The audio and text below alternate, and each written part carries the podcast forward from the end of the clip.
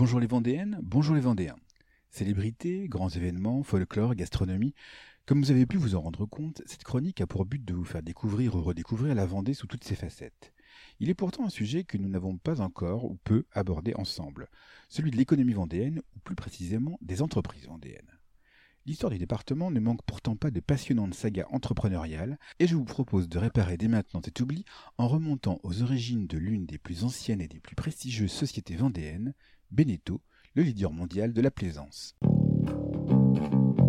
L'histoire commence en 1884 quand Benjamin Beneteau, un jeune architecte naval âgé de 25 ans, rachète à son patron le petit chantier naval où il travaille, sur les quais de Croix-de-Vie.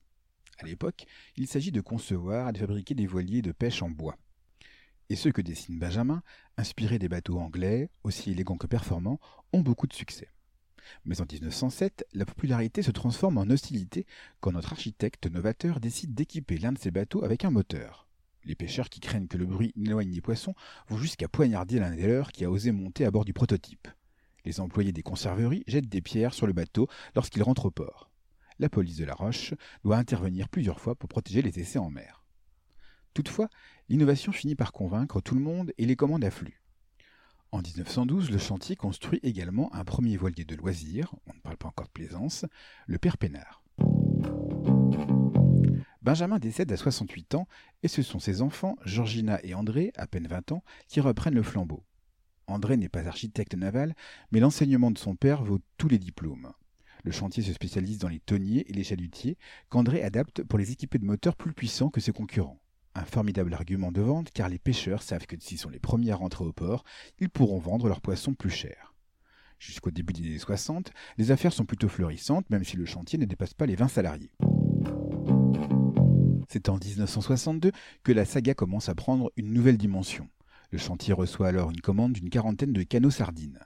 C'est beaucoup, et pour honorer ce beau contrat qui dépasse ses capacités de production, André Beneteau choisit de les fabriquer dans une nouvelle matière, le polyester. Avouons-le, à l'époque, les pêcheurs ne sont pas de grands fans de ces bateaux en plastique. Mais Annette, la fille d'André, qui a rejoint l'entreprise pour s'occuper de la comptabilité et du commerce, découvre que les marins amateurs, les plaisanciers, sont très intéressés. C'est même l'un d'entre eux qui suggère à Annette Beneteau, devenue Annette Roux après son mariage, d'installer une petite cabine sur le canot sardine. Et c'est ainsi que naît le premier pêche-promenade présenté au Salon Nautique en 1965. Les magasins La Hutte de Bretagne en commandent une centaine. Et voilà comment Beneteau commence sa formidable aventure dans le monde de la plaisance. Il faudrait dix chroniques pour raconter la suite de l'histoire. Dans les années 70, l'activité explose avec la fabrication des First, popularisée par la course du Figaro. Dans les années 90-2000, le groupe Beneteau rachète Jeannot et diversifie son activité avec la fabrication de mobilhomes, les maisons Hara, de bâtiments modulaires, IRM, et même, pendant un temps, des voitures sans permis avec microcar. Sur un marché durement touché par la crise du Covid-19, le groupe est aujourd'hui contraint de réduire la voilure, mais il emploie encore plus de 8000 collaborateurs à travers le monde, répartis sur une vingtaine d'établissements.